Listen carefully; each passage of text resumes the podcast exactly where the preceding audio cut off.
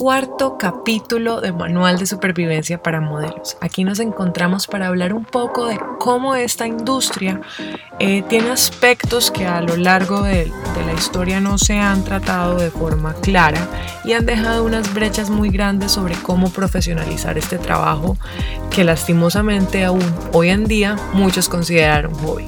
Así que en este cuarto capítulo vamos a hablar sobre precisamente las responsabilidades laborales que tenemos los, las, les modelos en esta industria y en este país. Recuerden que el podcast lo estamos grabando en Colombia, entonces esta legislación eh, que les voy a presentar es colombiana, pero me toman la idea y van a ver que igual en principio, en esencia, aplica para muchos otros países. Así que acompáñenme, yo soy Marita Botero y esto es Manual de Supervivencia para Modelos.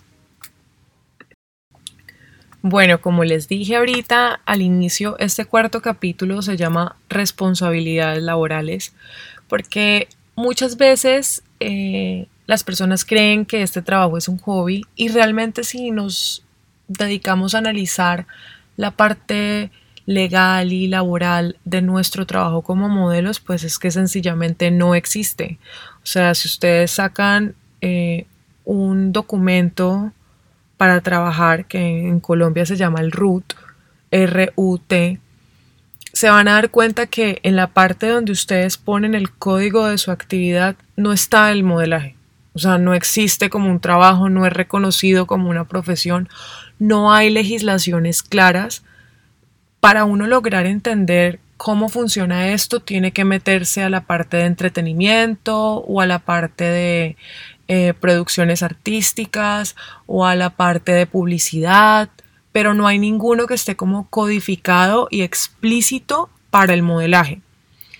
¿Qué es lo que yo siento y lo que yo he percibido eh, agrava la situación, pues que al no estar reconocido dificulta mucho poder tener controles y normativas que revisen que las condiciones del trabajo son justas, dignas y reales. No hay tarifas generales establecidas, eh, no hay garantías en el tema, por ejemplo, de los contratos, eh, no hay revisión en las condiciones de trabajo, horarios, prestaciones.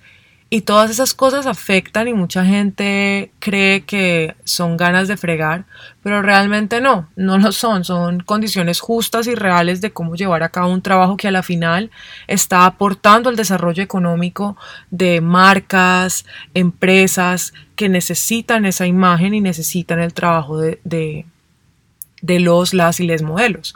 Entonces, para mí es importante hacer esta aclaración y, y como que darles a entender por qué surge la necesidad de hacer este capítulo y es que es supremamente frustrante porque a vos te ponen de una edad temprana, muchas personas arrancan el modelaje a los 15, otros incluso a los 6, o sea, arrancan esta, esta profesión desde muy temprana edad y nadie sabe realmente qué es lo que está pasando y qué es lo que están haciendo. Miren, yo entiendo que este trabajo listo en un día a ti te paguen eh, lo que le pagan a una persona tal vez en un mes. En...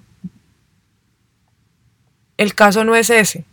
El caso es que hay jornadas laborales que son, son supremamente extenuantes y siempre tienes que estar con la actitud de quererlo hacer porque pues como que sientes que ese trabajo puede ser el último trabajo y uno le quiere meter toda la ficha y todas las ganas pero en este país no hay regularidad sobre, por ejemplo, los horarios de trabajo. Y en otros países, si tú te pasas de las ocho horas, tienes que pagar horas extra. Pero aquí en Colombia, ¿cómo haces para que regulen eso si nadie lo ha hecho nunca? Entonces, al no estar eh, representados dentro de todo el esquema laboral, pues es muy complicado. ¿Y dónde se empeora la situación? Pues que aunque no estemos eh, metidos eh, o reconocidos como, como una profesión o como un trabajo explícitamente como modelaje con todas sus características, sí tenemos deberes tributarios y sí tenemos deberes como cualquier otra persona. con toda esta reflexión y con toda esta información, yo me senté un día y dije, espérate un momentico, o sea, si me estás pidiendo que haga una cuenta de cobro a nombre de la agencia, a nombre de un cliente directo, es porque yo estoy prestando un servicio y esto sí existe en el Código Sustantivo del Trabajo. Yo soy trabajador independiente y esto quiero que me lo escuchen muy bien, se tomen su tiempo de interiorizarlo. Los, las, les modelos somos trabajadores independientes. No importa lo que estemos haciendo, un comercial, una campaña, un desfile, una feria de moda, promoción, eh, promotores, somos trabajadores independientes. Las agencias no tienen un contrato laboral con nosotros, tienen un contrato por prestación de servicio y les estamos prestando el servicio de nuestra imagen. Esto para que lo interioricen, lo, lo, lo digieran y el momento en que yo hago este análisis, yo digo, entonces sí hay algunas normas y condiciones que sí me cobijan a mí como trabajadora independiente. Ahí es donde yo empiezo a investigar y es lo que les voy a presentar acá. Pero quería hacerles como este ambientación un poco de dónde surge todo esto porque es algo que, que debe tomarse con, con vital atención porque aquí es donde empezamos a construir realidades. En estos discursos y en estas ideas es que empezamos a decir, ok, esto no es un hobby, esto es un trabajo, yo debo cumplir con unos criterios y unas normas que establece no solamente el contratante, sino el país, como en el caso de la cuenta de cobro. Entonces, ¿cuáles son mis, mis otras responsabilidades laborales como, como modelo? Porque créanme que si uno no las tiene claras, se puede meter en un lío eh, complejo. Entonces ahora se las voy a presentar y em, entremos como ya un poquito más en materia de qué se tratan estas responsabilidades laborales como modelos. Como ustedes me han escuchado bastante decirles acá, eh, la carrera de modelaje no solamente está ligada o amarrada a que seas bonito, bonita, bonite, sino que sepas vender. O sea, el servicio que estás prestando es un servicio de venta y es muy importante que esto lo, lo establezcan y lo interioricen cuando sepan que se van a dedicar a esto. La belleza es subjetiva, cultural, es eh, generacional incluso. Entonces, tener en cuenta que su talento es vender es supremamente importante. Yo vuelvo y se los reitero y si se los voy a reiterar en todos los capítulos, pues va a ser porque me parece importantísimo que lo tengan supremamente claro. Hay algo muy curioso que pasa y es que hay muchas personas que piensan y pues volvemos a lo que hablamos en el capítulo primero, como que romantizan demasiado esta profesión y creen que el glamour es eh, la realidad completa y que tenemos como un patrocinador o patrocinadores atrás que básicamente nos permiten sobrevivir y que esto es simplemente un pasatiempo.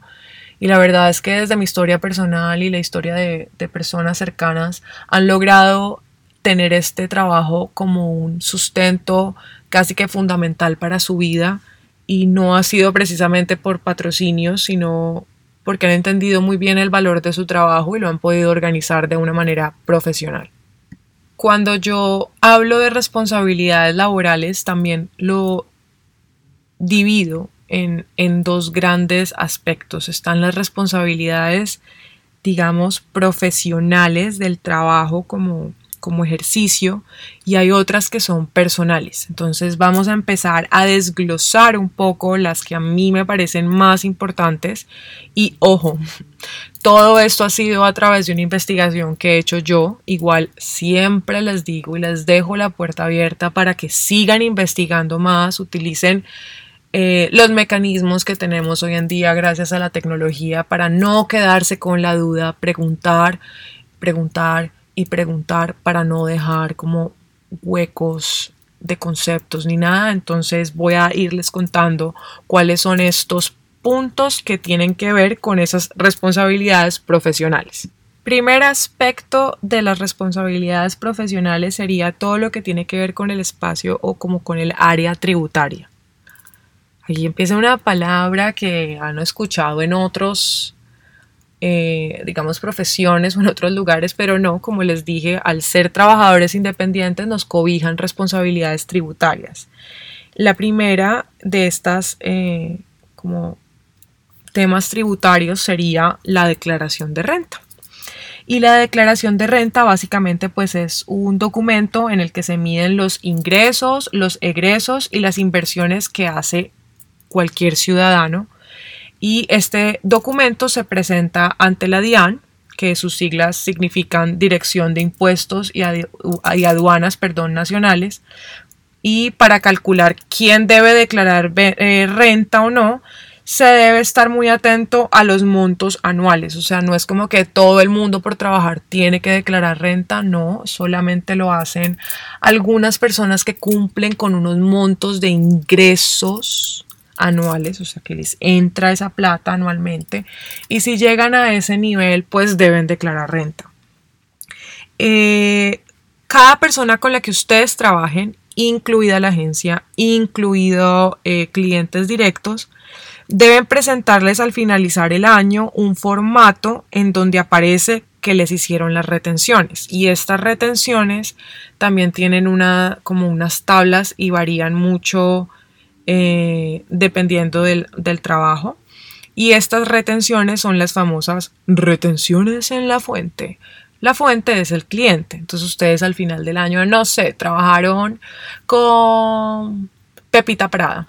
Entonces ustedes le escriben al área contable, eh, señores Pepita Prada, muchísimas gracias por este año.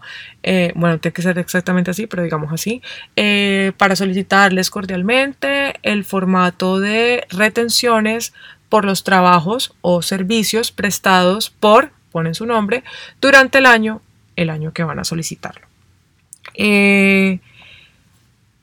Yo siempre les aconsejo a las personas que se me han acercado a hablar de este tema que intenten tener como dentro de su base de datos personal un une una contador eh, que les ayude a organizar todo este tipo de papeles. Hay contadores que trabajan de forma independiente también, que sería chévere eh, que pudieran tener el contacto y preguntarle básicamente cómo pueden mirar si deben eh, declarar renta, eso lo hacen a través del extracto de la cuenta bancaria. Pero lo central de esto es saber que hay que estar pendiente de esto porque nadie quiere un conflicto en la DIAN. Y no es solamente el cliente em, final, sino que se lo deben pedir a sus agencias si están agenciados. Las agencias deben pasarles una tabla con las retenciones porque ellos son su fuente directa. Si ustedes tienen un contrato con una agencia, ustedes quien les paga es la agencia, por ende quien es la fuente es la agencia. Y ellos deben pasarles a ustedes un formato de retención en la fuente.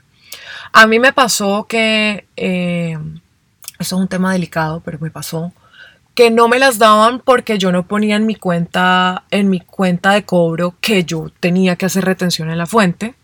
Como yo no me quedo con la duda, yo le pregunté a un contador, pregunté en, en, el, uh, en la DIAN incluso si yo debía poner eso en una cuenta de cobro y nunca me dijeron eso. Usted no tiene que poner eso en una cuenta de cobro. Ahora, si la agencia se lo solicita, pues mi consejo es diga de entrada que sí, eh, porque ustedes necesitan esos formatos. Y ellos deben hacer esa retención y deben entregarles esos documentos. Yo después trabajé con otras agencias y todas me lo entregaron, pero digamos que esta otra agencia alegaba que, que, ellos no debían hacerlo, que no estaban obligados y que yo era la que debía poner esta información en la cuenta de cobro, pero acá se los desmiento, eso no es real.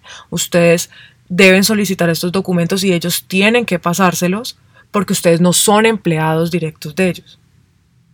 O sea, en su contrato ellos a ustedes no les pagan nada que no esté más allá del servicio prestado. Aunque les dije que lo iba a hablar puntualmente de Colombia, me parece pertinente también decirles que si ustedes trabajan con agencias internacionales, se están como amarrando a la situación tributaria de cada país. Cada país tiene una forma de, de regular sus, su recaudación de impuestos. Entonces, por ejemplo, en Estados Unidos, ustedes para poder trabajar allá deben tener una visa de trabajo. Esa visa de trabajo está amarrada a un formato eh, que tiene eh, la forma de llenar los impuestos que deben pagar. Eh, y ellos siempre como que aconsejan que de su pago saquen ese porcentaje que iría dirigido a, a la, al impuesto para que al final no lleguen como que, oh my god, tengo que pagar esto y no tengo de dónde. No. Pero es importante que si se van a ir del país a trabajar porque eh, encontraron una agencia internacional que hable en este tipo de cosas, como, ah, bueno, bacanísimo todo el trabajo, pero vení, ¿cómo es el tema tributario allá? ¿Qué formas tengo que llenar? ¿Qué documentos debo llevar? Todas estas cosas tenerlas claras y presentes porque a mucha gente se les sale. Entonces, el primer tema de, las responsabilidades profesionales pues son los impuestos. Independientemente del país, es vital que lo tengan presente y que no los vayan y les vaya como a coger por sorpresa esta situación, sino que ya lo tengan súper claro y digan perfecto, puedan hacer las preguntas pertinentes y puedan tener un trabajo tranquilo y una relación tranquila con la DIAN o con cualquier entidad que les recaude impuestos en el país que estén, porque miren, el susto que le puede dar a uno que le llegue un correo, o sea, nadie quiere que lo auditen, nadie quiere que le estén revisando sus cuentas, uno quiere estar tranquilo y llevar la fiesta en paz. El segundo punto de los impuestos o de temas como tributarios que quizás le han escuchado a sus familiares o, o han visto, yo a cada rato veo carteles en la calle como que lo afiliamos a pensión, EPS y ARL y no dice, pero ¿qué? O han llegado a un trabajo y le dice, por favor, páseme la ARL. Y no, ¿qué? ¿La qué? Bueno, como somos trabajadores independientes y a la DIAN no le interesa usted que haga, sino que pague impuestos, eh, ustedes figuran como trabajadores independientes, ya se los he dicho un montón, y la seguridad social es un aspecto importantísimo de esto. Es vital que aprendan y entiendan qué significa ARL, qué significa pensión y qué significa eh, salud o EPS.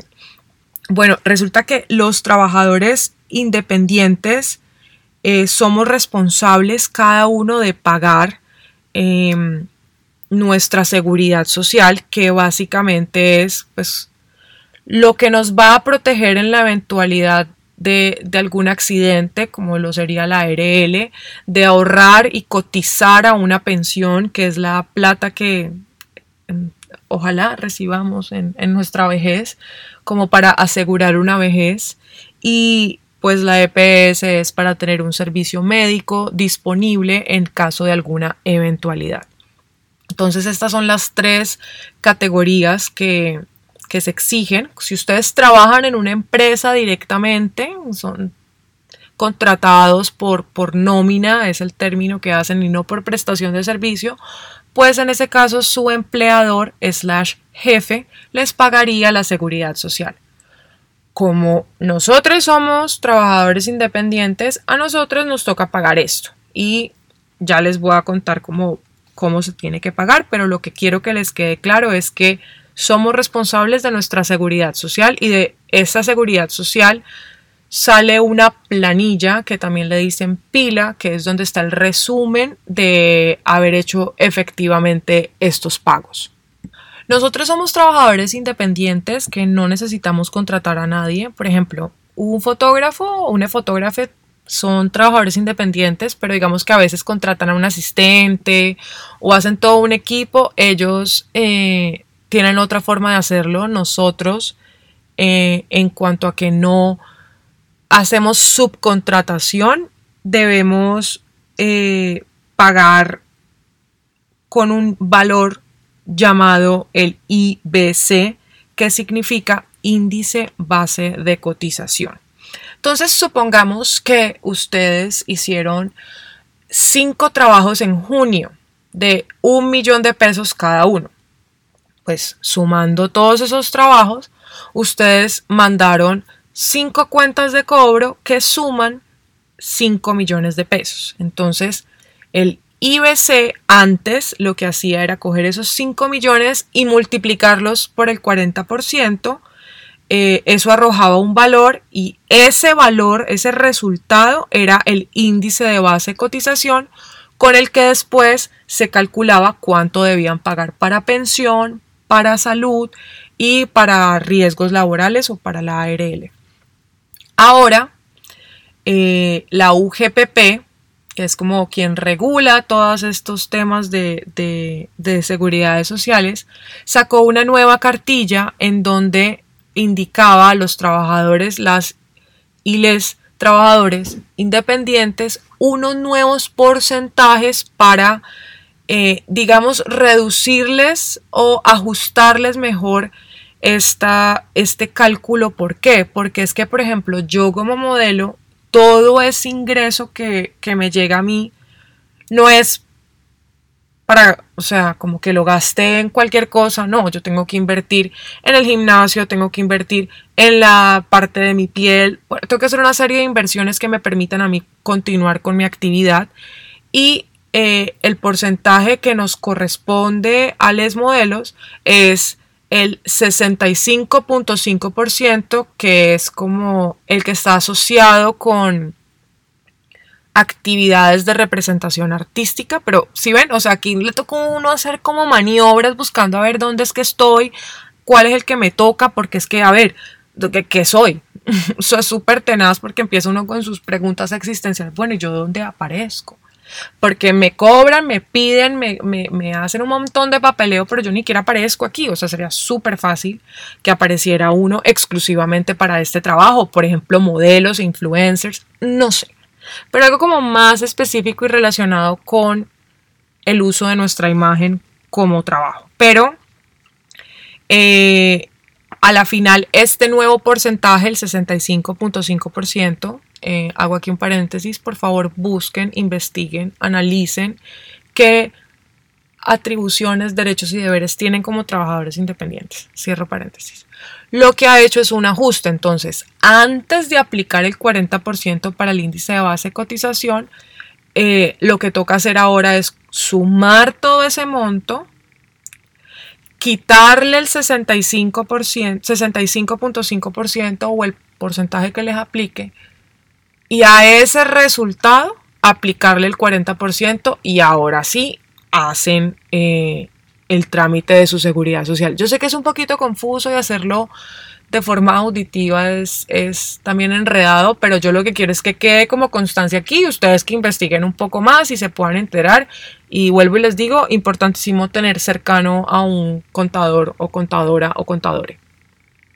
acuérdense que les estoy diciendo que el ingreso eh, debe ser la sumatoria de todos los trabajos que hagan.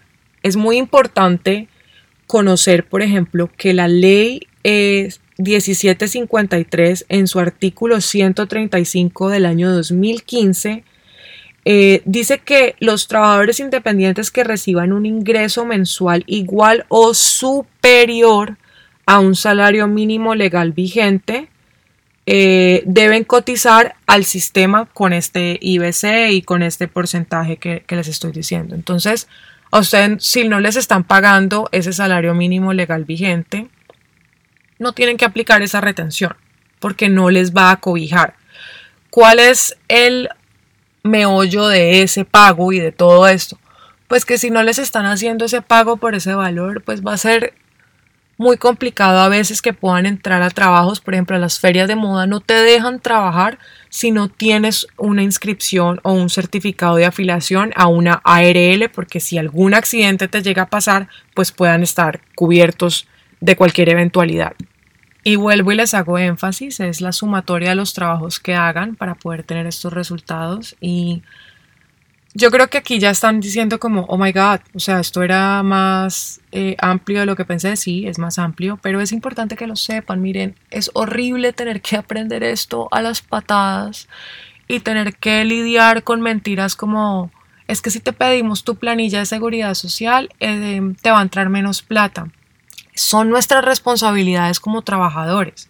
Y si ustedes tienen una cuenta bancaria, todo queda registrado a mí me pasaba y es que, miren, una cosa va llevando a la otra.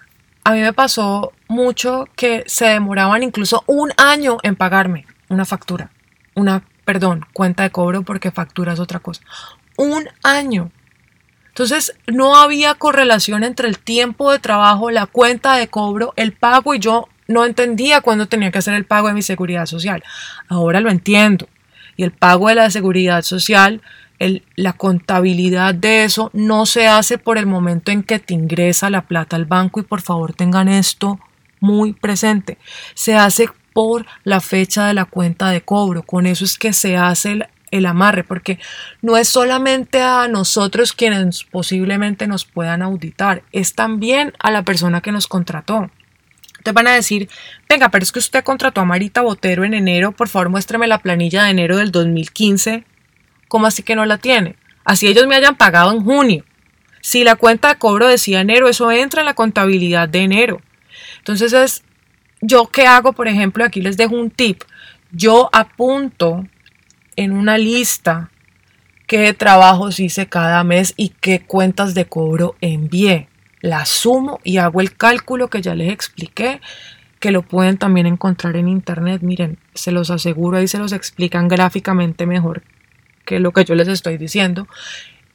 Y ya tengo como un control y sé que estoy haciendo las cosas bien. Porque lo que les digo, esto puede llegar a ser serio y nadie quiere tener problemas. Por lo menos yo los evito al máximo.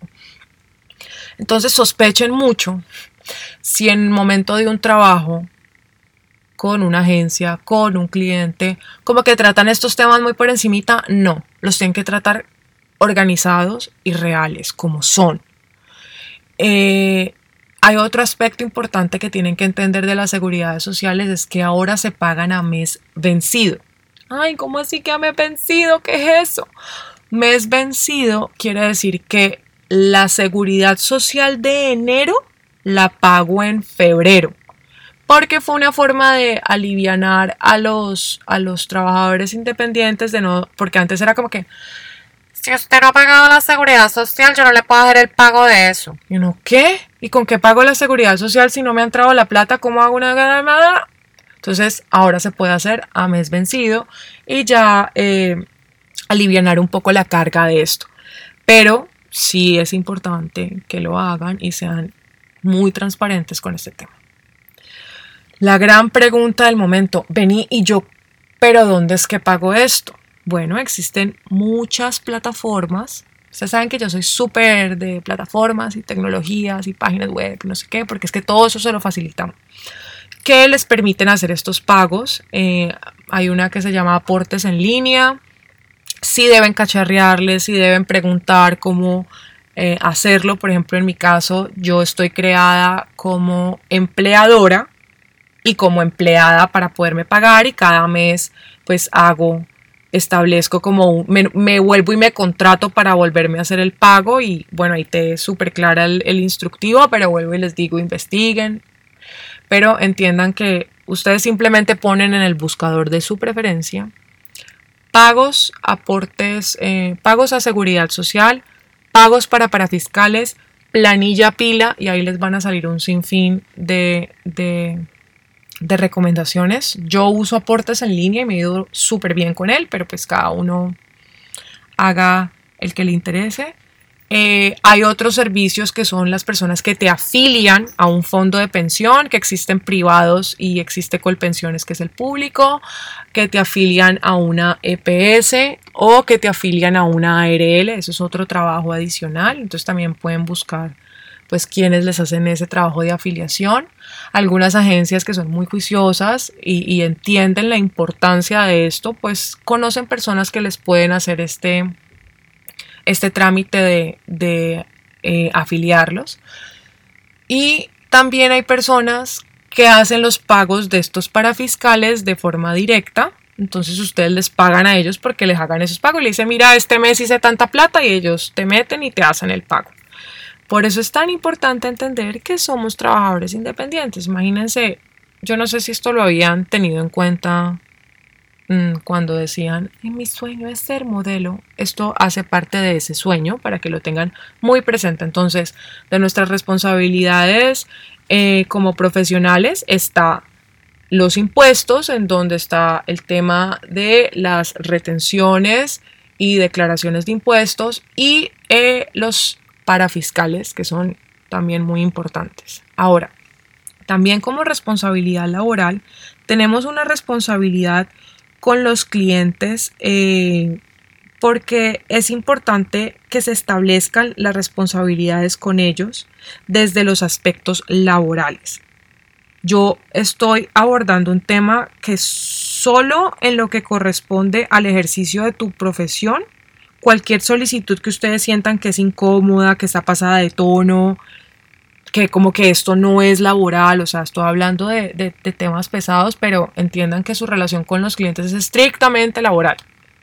O sea, ustedes eh, no están allí para hacerles un favor, están allí para hacer un trabajo. Igual con las agencias, el trabajo debe ser tomado y tratado como cualquier otro. O sea, si ustedes le fueran a pintar una pared, o si ustedes fueran a hacer el aseo, o si ustedes fueran a prestarles un servicio como abogados independientes, como arquitectos independientes, como cualquier otra función, es una relación laboral. Aclarado este tema de eh, la relación laboral con los clientes, nuestras responsabilidades como modelos con ellos es pues llegar a tiempo, a sus llamados, quiere decir como a la hora que te citaron llegar a tiempo, tener todo listo para salir, o sea, la ropa interior color nude, que sea adecue a tu tono de piel, que no tenga costuras que se marquen en la ropa, eh, llevar tu kit de modelo, que es eh, tus cosas esenciales, eh, en el caso de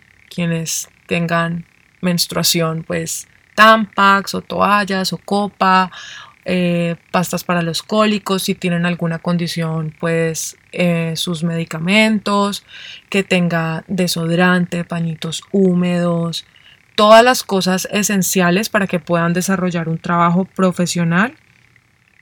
Y revisar, por ejemplo, es tu responsabilidad revisar cómo vas a hacer para llegar o aclarar con la agencia o con el cliente directamente cómo vas a hacer para llegar, pero tenerlo claro eh, siempre llegar pues preparada, las uñas limpias y naturales y tratar de tenerlas cortas. Mm, algunos clientes si las necesitan largas pues harán el set, pero acuérdense que son, somos lienzos en blanco. Nosotros llegamos allá y allá nos arman como el personaje que necesitan armar. Todos tus documentos al día, repito, todos tus documentos al día y esto va a depender mucho de que los pagos sean puntuales y estén de forma, digamos, correcta. Es el root, que esto también lo, lo sacan con la DIAN, que es donde va a establecer el tipo de profesión. ¿Por qué?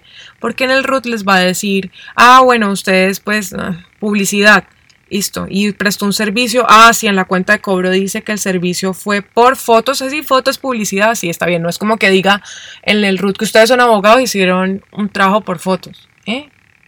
¿Cómo que? Claro, va a confundir un montón a la persona que está haciendo la auditoría de esa cuenta de cobro. Entonces será root, la planilla de seguridad social que ya lo hablamos adelante, eh, la ARL y por favor, ojo a esto, papás, mamás, eh, tutores, los permisos de trabajo, porque los niños, las niñas necesitan eh, unos permisos especiales para trabajar y por favor, protéjanlos. Eh, no crean, no, no te preocupes que eso no lo van a pedir, no importa, solo tiene que tener, siempre lo tiene que tener. Es un trabajo que se les da en la oficina del trabajo en donde se certifica que ese menor de edad, esa menor de edad puede trabajar. Y tienen que tenerlo. No hay punto de discusión. Hay que tenerlo. Eh, siempre entregar las cuentas de cobro con eh, a los clientes con todo lo que, lo que requiere una cuenta de cobro. Nosotros no hacemos facturación, hacemos cuenta de cobro que también se conoce como documento equivalente a factura y esta cuenta de cobro debe tener la fecha, debe tener el nombre de la empresa como aparece en la Cámara de Comercio, o sea, por ejemplo, si es un SAS, un, un LTD, bueno, cómo aparece. Entonces ustedes siempre pregunten si es un cliente directo, eh, pues cómo es el nombre de la empresa para temas de facturación. Eso va a venir con un número que se llama NIT, NIT, en, que también lo deben poner, que es como, como la cédula de la empresa.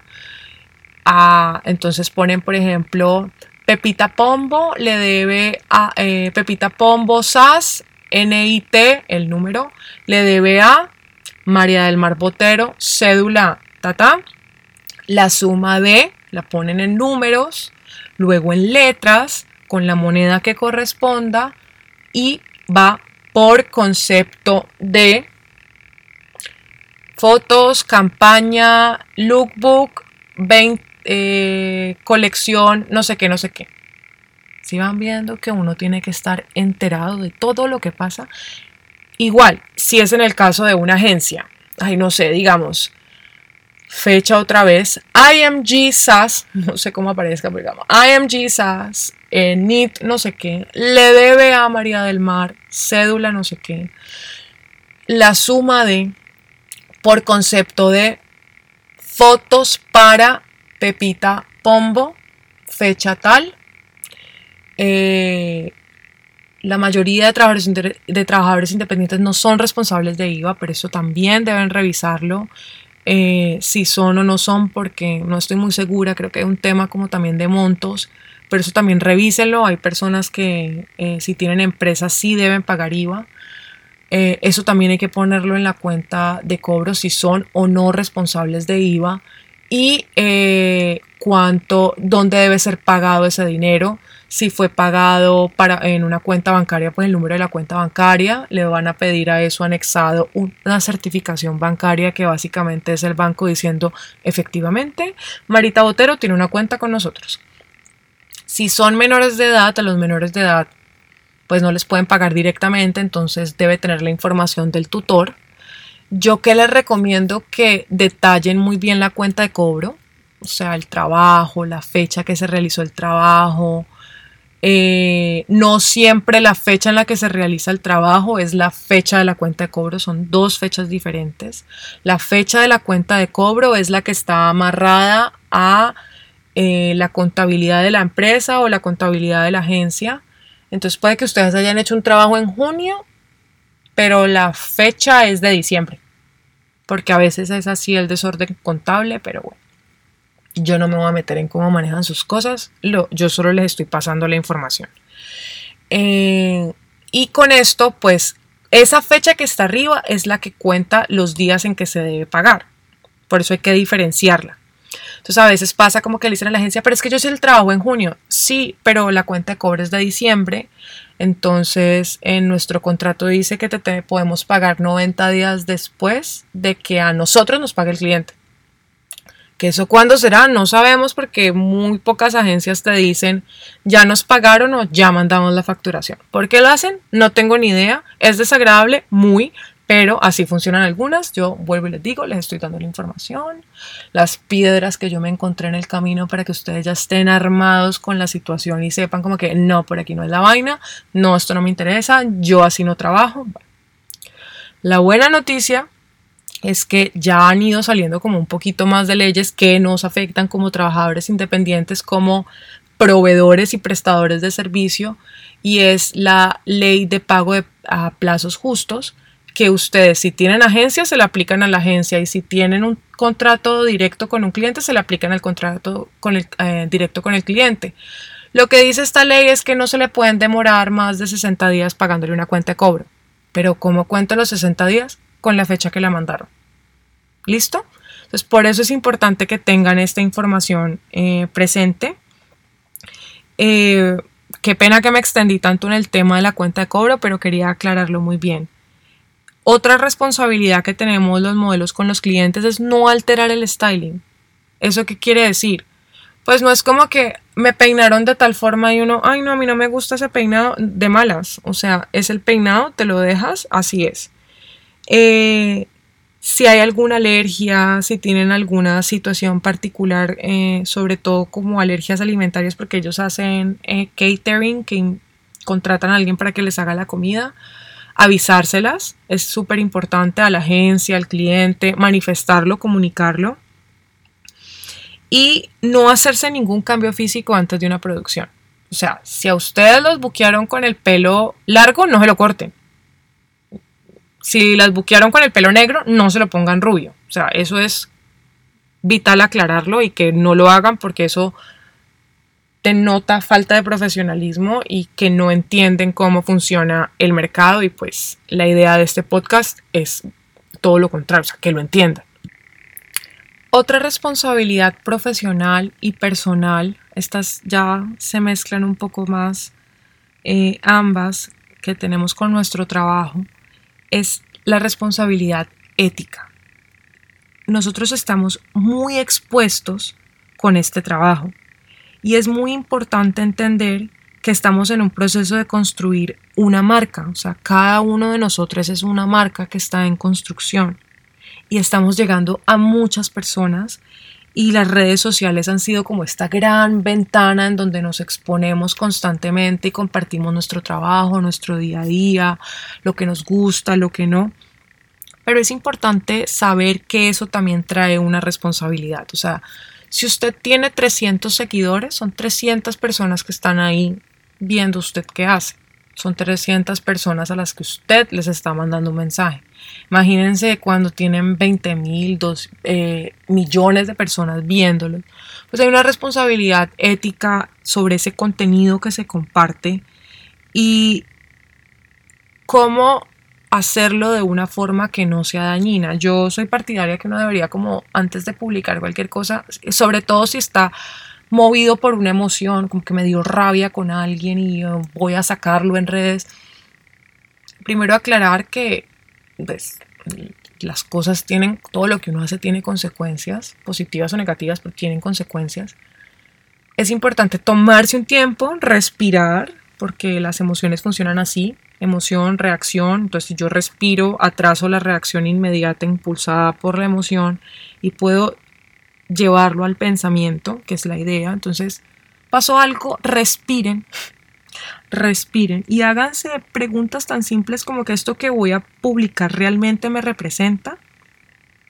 ¿Soy consciente de que esto puede ofender a alguien en específico? ¿La información que estoy enviando es real? O sea, es muy delicado porque si ustedes se ponen a ver algún día la población que está pendiente de su contenido puede variar mucho. Entonces, miren, yo acá se los aclaro constantemente, yo no soy abogada, yo no soy contadora, yo todo esto creo que se los estoy explicando es desde mi experiencia, desde lo que yo conozco, he vivido, he investigado, eso sí me he asesorado de personas que sí eh, tienen este ejercicio profesional para poderles compartir algo que sea real y que bueno, esto no está como estancado en el tiempo, las leyes están cambiando, pero estarse informando y estarse cuestionando para poder compartir contenido real es, bien importante. Hay otro factor ético eh, que ya correspondería a los clientes y a los trabajos en específico que ustedes hagan. Y es que cada marca tiene una representación de lo que es importante dentro de sus valores y principios. Hay que también entender que a veces esos valores y principios de la marca no los representan a ustedes. Y si bien uno está haciendo un trabajo, puede meterse en un meollo muy grande, como lo que le pasó, por ejemplo, a Kendall Jenner con el comercial que hizo de Pepsi. Búsquenlo, eso fue todo un escándalo. El caso fue que ella no investigó bien y la Marca también creyó que eso estaba alineado con sus principios y a la final la que terminó pagando pues los platos rotos en la mayor parte fue ella. Entonces es importante, por ejemplo, para una empresa puede estar bien visto y puede ser clave eh, el uso de pieles de animales, para ustedes no.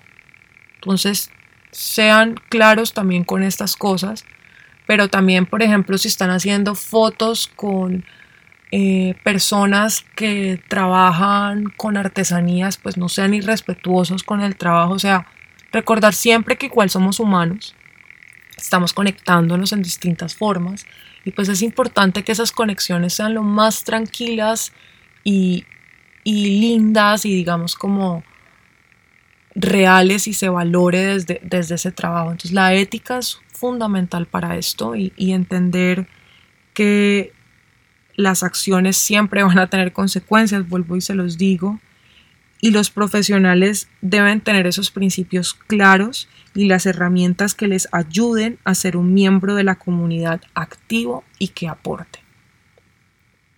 Bueno, este capítulo se me salió de los parámetros de tiempo, lo siento, pero es que es una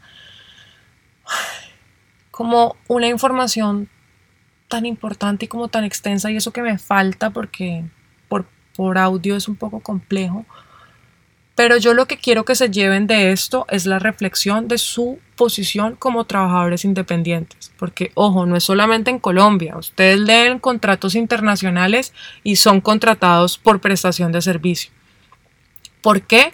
Porque esto exonera a las agencias de tenerles que pagar eh, todas estas eh, responsabilidades sociales y tributaciones como si fueran empleados porque como nuestro trabajo depende de haber sido o no elegidos para la campaña y no es de un tema constante, pues es el modelo de negocio que a ellos les funciona. Yo te represento, pero toda la parte tributaria la haces tú así como funcionan también otras profesiones. Lo que yo quiero que quede claro de este capítulo es que es importante conocer estas responsabilidades como trabajadores independientes, que nos reconozcamos como tal y que también empecemos a encontrar esos espacios en donde se nos reconozca como una profesión y no simplemente como un hobby de un montón de gente bonita que no tiene ningún valor. Yo les agradezco inmensamente su tiempo, que hayan escuchado este podcast haciendo algo que les guste o buscando este espacio para escucharme, que de aquí surjan más preguntas e investiguen mucho más y puedan seguir llevando este trabajo con muchísimo orgullo y que nuestros discursos, como dice mi papá, crean esas realidades. Cuídense y nos vemos en el próximo capítulo de Manual de Supervivencia para Modelos.